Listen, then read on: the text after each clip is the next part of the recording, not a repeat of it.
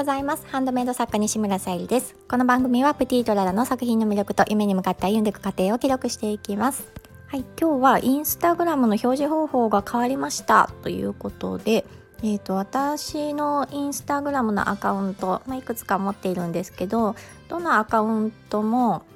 えーと検索窓から検索したいものを例えばまハーバリウムだったらハーバリウムって検索した時にの最新の投稿を見れていたんですけど見れなくなっちゃいました。ま、その代わりになんかアカウントとかあの表示できる部分があったりっていう、うん、ちょっと私にとっては使いにくくなったなっていうふうに思います。ただこの表示方法っていうのはもう昨年の春頃から変わっている方も見えますしあのテスインスタグラム側のテスト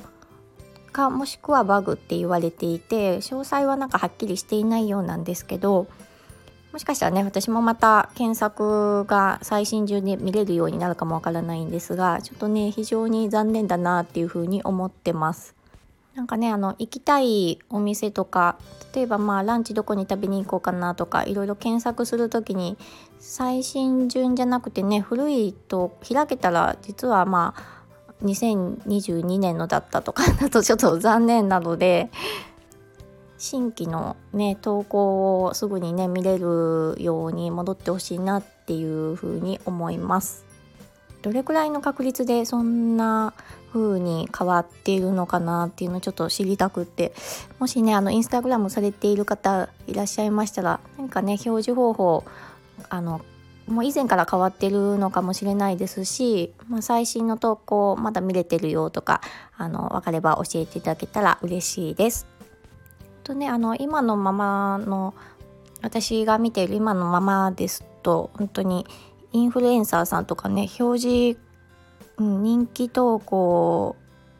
されている方とかあとフォロワーさんがね多い方とかしか上位に上がってこないので ちょっとね私としてもすごく残念です。自分があのカフェとかそのランチね食べに行く時とかインスタグラム活用することが多くって、うん、今までは Google 検索とかもしていたんですけどインスタグラムが主流になってきたんですがどうなんですかね今後はチャット GPT でアシスタントとかね あのつけて調べるようになってくるんですかねちょっと楽しみですね今後が。はい、今日はこれから、えー、ハーバリウムボールペンの2月の誕生石のアメシストのボールペンご注文いただきましたので発送の準備をしていきたいなと思います。その天然石のハーバリウムボールペンその、ま、誕生石に合わせて作ってるんですけどその月じゃなくってもあの誕生石の意味とかねあのプレゼントされたい方が今誕生日じゃなくても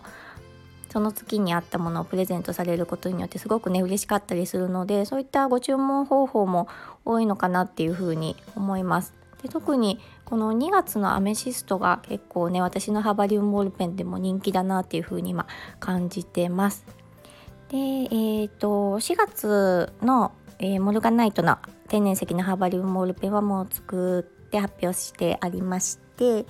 で5月ですねその分がまだねあの作れてないのでちょっとその辺りも今日ね作っていきたいと思っております楽しみにしてくださると嬉しいですはい、今日も聞いてくださりありがとうございます。プティとララ、さゆりでした。